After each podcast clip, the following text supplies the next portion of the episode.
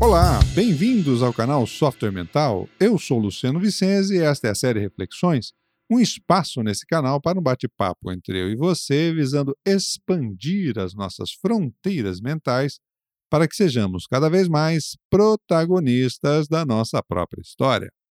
Este canal conta com o patrocínio e apoio técnico da Atena Media. O canal Software Mental conta com duas séries de conteúdo, as entrevistas com convidados especiais e a série Reflexões, onde você é minha convidada, meu convidado. O tema de hoje é o pilar 3 do Mindset da Abundância, a capacidade de ter relacionamentos positivos. No episódio passado, falamos justamente do pilar número 2, a capacidade de lidar com o diferente, e as competências socioemocionais envolvidas nesse pilar, a autoestima e a coragem, relativas aí ao seu posicionamento assertivo, e a autonomia e a experiência relacionadas à sua visão multicultural. O posicionamento assertivo com a visão multicultural favorece que você possa lidar com ideias, conceitos, estilos de vida, valores diferentes de uma forma construtiva, positiva, agregando valor aí à sua realidade e à realidade daqueles que convivem contigo. Muito bem. Hoje vamos conversar então sobre o terceiro pilar, né, a capacidade de ter relacionamentos positivos. É, e esta, esse pilar ele se insere justamente no cenário da nova economia, no que diga respeito, por exemplo, ao bom espírito de equipe, ao senso de equipe, a capacidade do indivíduo trabalhar em, em, com outros de uma maneira mais horizontalizada, é, pautada em ideias e não pautada em hierarquias, né? É a capacidade de ter relacionamentos positivos, então, é, envolve a compreensão da realidade do outro para desenvolver soluções práticas para a vida é, de uma forma mais coletiva, de uma forma mais sadia para o grupo. É, aqui tem um livro bastante bacana para a gente indicar, que eu já vou falar logo de cara aqui, que é o Dar e Receber, do Adam Grant. Recomendo, onde ele fala de um dos pilares fundamentais aí da autoestima, que é a capacidade de doação sem interesses é, envolvidos ou escondidos, melhor dizendo, dentro dessa história. Essa, essa, esse pilar, ele, como, assim como os outros dois, ele é formado por dois parâmetros fundamentais: a interação empática e a convivência sadia, né? A interação empática, ela vai indicar justamente a capacidade de estabelecer interações com empatia mas pautadas no discernimento, ou seja, contextualizadas, indivíduo a indivíduo, contexto a contexto. E a convivência sadia, ela vai indicar justamente a capacidade de atuar em equipe em prol de resultados coletivos.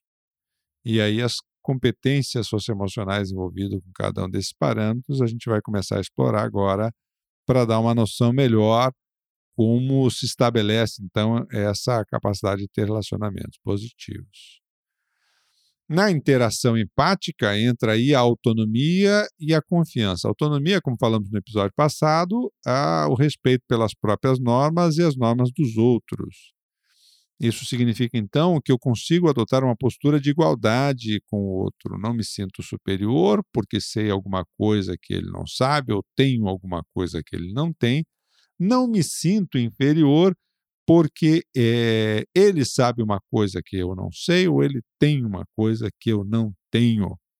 As relações são de igualdade. Aliás, dentro do mindset da abundância, é, esse mindset não tem a ver com posses, tem a ver com atitude mental perante a própria vida, perante os seus objetivos, quaisquer que sejam, e a forma como você se relaciona com os recursos que tem para alcançar esses objetivos. Então, nesse caso, a autonomia é justamente a capacidade de você entender como é que funcionam as suas normas e, ao mesmo tempo, então, entender como é que funciona e respeitar como é que funcionam as normas dos outros, né? E isso favorece a gente entender os limites de cada um. Já a confiança, ela favorece aí a os aportes, é, reconhecimento dos aportes recebidos, né? E uma predisposição maior à empatia para compreender a realidade do outro, favorecendo aí o otimismo, mas pautado no discernimento para enfrentar desafios, por exemplo, é, na conciliação de interesses, na identificação de necessidades e de soluções. Então, ambos os conceitos, eles favorecem justamente essa interação empática pautada no discernimento, porque, de um lado, eu consigo é, entender as minhas normas, as normas dos outros, respeitando ambas, e também tem uma predisposição positiva a confiar na relação que eu estabeleço com o outro, justamente porque pauta essa relação pelo discernimento.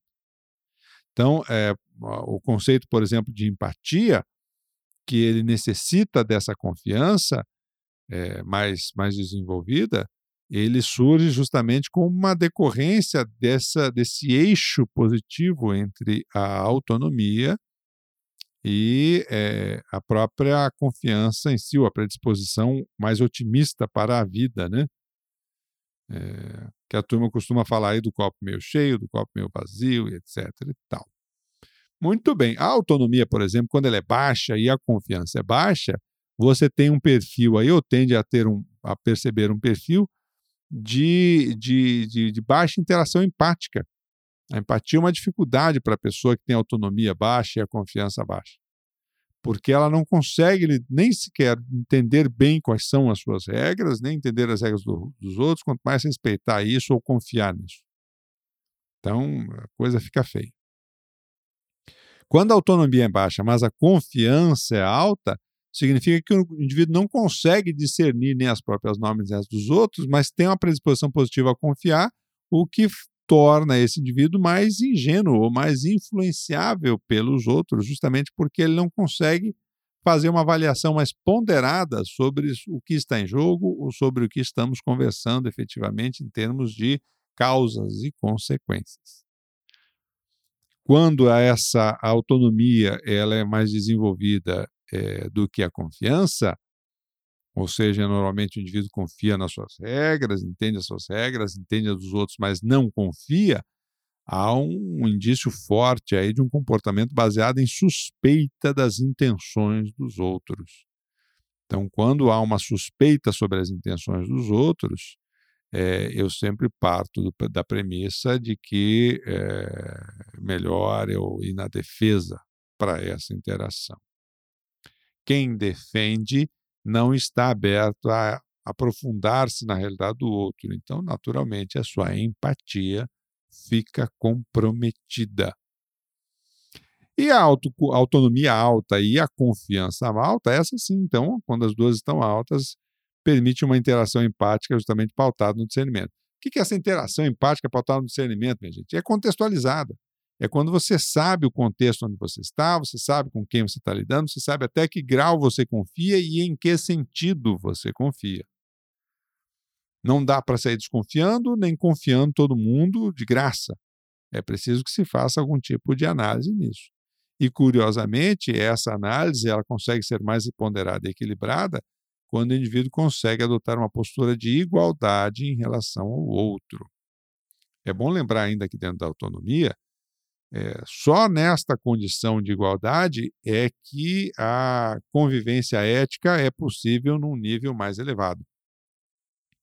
Não é possível uma convivência ética realmente sadia quando o indivíduo se sente superior ao outro ou quando ele se sente inferior ao outro. Por quê? Porque a relação não se estabelece de forma verdadeira ela é pautada normalmente em conflitos de interesses. Quando eh, eu estou impondo a alguém alguma coisa, significa que eu não estou considerando o valor do outro. Não dá para ter ética aí. Quando eu me considero menos do que o outro, eu tendo a engolir coisas que normalmente é, não seriam do meu interesse ou agrado. E, portanto, a relação, de novo, não é verdadeira de fato. E a ética, nesses dois casos, vai para o, balaio, né? vai para as cucuias, como diz a turma por aí. Ok? O segundo parâmetro é a convivência sadia, a relação entre a autoestima e a confiança.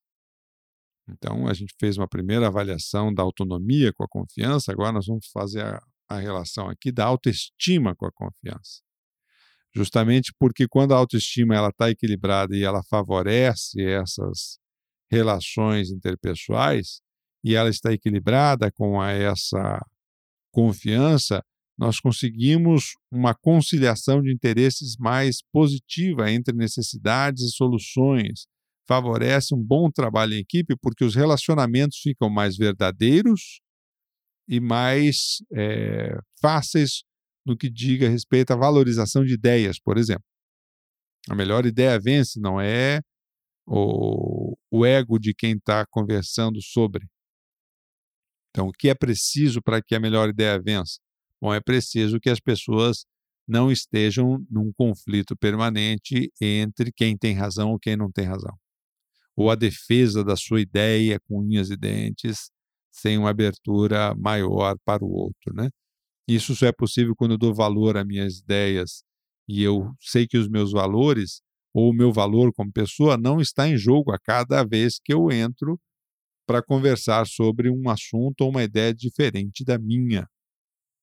Eu posso admitir que a sua ideia é melhor que a minha sem me sentir desvalorizado por isso, sem me sentir menos por isso. E da mesma forma, consigo, quando a minha ideia ela é mais aplicável que a sua, consigo não me sentir melhor que você e respeitar você e criar sempre uma, a manutenção de uma relação positiva entre nós. Então, dentro dessa, dessa relação, os conceitos aí eles favorecem a construção justamente de relacionamentos mais profundos, né? Na utilização social do tempo, nós temos cinco patamares fundamentais aí. Né? Então, nós temos aí a questão da, do isolamento, nós temos os rituais, o bom dia, o boa tarde, boa noite, nós temos os passatempos, que é aquelas conversas sobre diversos assuntos que não dizem respeito nem a mim nem a você, então falamos do futebol, falamos do, da novela, falamos de terceiros, mas não falamos sobre a nossa própria realidade. Quarto nível de interação social do tempo, o uso social do tempo é a questão dos jogos psicológicos, justamente essas opressões de lado a lado, com tendências a chantagem emocionais ou a tendência a querer mostrar quem é o melhor, e, que são então os distúrbios dessa convivência sadia. E por fim, a intimidade, intimidade aqui não entendido como simplesmente a relação, por exemplo, entre um casal, embora tenha muita gente que consegue viver décadas e décadas sem intimidade real, porque não convivem de fato um com o outro, coexistem no mesmo ambiente. Isso não quer dizer intimidade. A intimidade aqui é sempre que há uma conversa sobre a realidade que envolve as pessoas de forma a chegar a fundo nos nos pontos centrais daquele assunto, sem melindres, sem medos de mágoas, sem ressentimentos após a conversa. E isso, naturalmente, esse nível de é, interação, para que ele seja assim com mais qualidade, requer justamente essa, essa autoestima mais sadia e essa predisposição a confiar positivamente no outro e na busca sincera de ambos para uma solução que atenda às necessidades em pauta. Então, dentro da relação entre essas duas competências, quando o indivíduo tem uma autoestima baixa e uma confiança baixa, há uma autopercepção negativa de si mesmo e uma dificuldade de interação com o outro, porque eu não confio no outro. Então, é, eu não me vejo com muito valor e também não consigo ver valor em você porque desconfio de tudo. Quando a autoestima é baixa e a confiança é mais alta, há uma tendência do indivíduo pautar o seu valor pela opinião dos outros. Eu confio mais no que você diz a meu respeito do que eu mesmo. Então, se você diz que está legal, eu acho que está legal. Se você diz que não está legal, então para mim também não ficou legal. Ou seja, é, a noção de valor pessoal é estabelecida por terceiros. E isso não é preciso ir longe para entender por que, que então o indivíduo se esconde muitas vezes na formatação social e no atendimento das regras e costumes sem questionamento, porque a noção de valor pessoal é baixa. Na relação de uma autoestima mais alta e uma confiança mais baixa, normalmente essa é uma condição difícil, viu, minha gente? Porque normalmente o cara tem uma certa visão distorcida de superioridade. Essa autoestima, na verdade, ela não está bem equilibrada, porque quando a autoestima é equilibrada, é, a confiança, a predisposição a confiar no outro a partir da realidade do outro é maior. É, o comportamento de defesa, que nós já falamos inclusive em várias outras competências aqui, ele normalmente tem a ver com o bem-estar consigo mesmo. Então dá para dá entender já que dessas seis competências que a gente tratou aqui, é, autoestima, coragem, autonomia, confiança, experiência e criatividade, a autoestima é um pilar forte desse cenário e dessas, da formação e desenvolvimento dessas competências. Ela não é impositiva, mas ela tem um impacto interessante aí, significativo dentro desse escopo. Então, quando o cara tem uma autoestima mais elevada e uma confiança baixa nos outros, ou nos contextos, ou nas possibilidades, significa fortes indícios aí que há uma certa noção de superioridade, e essa autoestima, então, na prática, não está bem, bem equilibrada, não. Há, um, há uma distorção da autopercepção em relação ao valor pessoal. E quando a autoestima está bem positiva e a confiança está bem positiva, aí sim nós temos todas as condições para uma boa convivência nas relações interpessoais e o bom desenvolvimento do senso de equipe. É aquela pessoa que ela entra na equipe com uma postura mais doadora, com uma postura mais colaborativa, é, conseguindo estabelecer um bom nível de empatia, grata pelos aportes que recebe, disposta a fazer aportes pessoais em benefício do grupo, ou seja, cria mais, favorece a sinergia, cria mais entrosamento, é, favorece aí a produtividade em equipe, porque o ambiente de trabalho fica melhor. Não é isso? É, a frase que eu gostaria de trazer para vocês aqui nesse, nesse final de episódio é, é uma frase do, do, do Peter McIntyre, que ele fala assim: olha, abre aspas, a confiança não vem do ato de estar sempre certo, mas de não ter medo de estar errado. Fecha aspas. E isso só é possível com uma boa relação entre a autoestima e a confiança. Ok? Vou repetir a frase do, do Peter aqui. A confiança não vem do ato de estar sempre certo, mas de não ter medo de estar errado. Muito bem, minha gente. Aqui nós vamos fechando essa primeira passada aí nos três episódios dos pilares do mindset da abundância. É, e, e, vimos a, a, importância, então, de que o indivíduo, nesse novo cenário, ele seja a capacidade de criar e implementar as suas soluções, que ele seja a capacidade de estabelecer uma boa interação é, empática e uma convivência sadia com os outros, que ele saiba se posicionar de forma assertiva e, e tenha uma boa visão multicultural. Esses seis parâmetros eles são fundamentais dentro desse, dessa nova realidade que a gente se encontra hoje, tanto do nível profissional quanto social. É a mentalidade do século XXI e, e, e que favorece, então, o desenvolvimento de tanto gestores mais competentes quanto equipes mais maduras, passa justamente pelo bom equilíbrio desses parâmetros.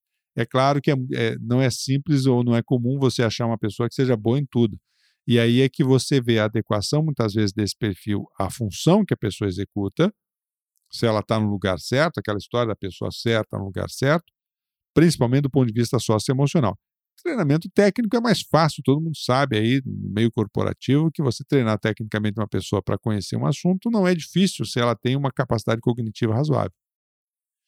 Mas o estofo emocional varia na, na, na, conforme as notas nesses pilares, conforme o resultado desses pilares.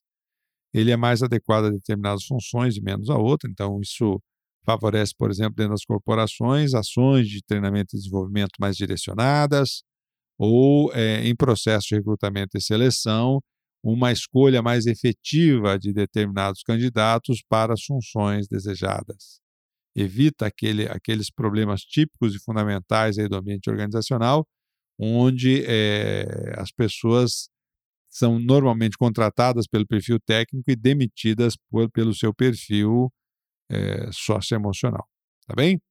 Muito bem, vamos chegando então ao final de mais um episódio do nosso podcast Série Reflexões. Por que tratamos desses temas aqui no canal Software Mental? Porque confiamos que o mundo é um cenário de oportunidades para quem expande as suas fronteiras mentais e você merece aproveitar essas oportunidades. Entre no nosso site www.softwaremental.com.br, baixe lá os nossos e-books, curta os nossos artigos, é, curta e acompanhe a gente. Eh, nós estamos constantemente postando conteúdos assim, nas nossas redes sociais, Facebook, é, Instagram, LinkedIn, sempre postando conteúdos novos de livros, de pensadores relacionados a essas competências socioemocionais aí.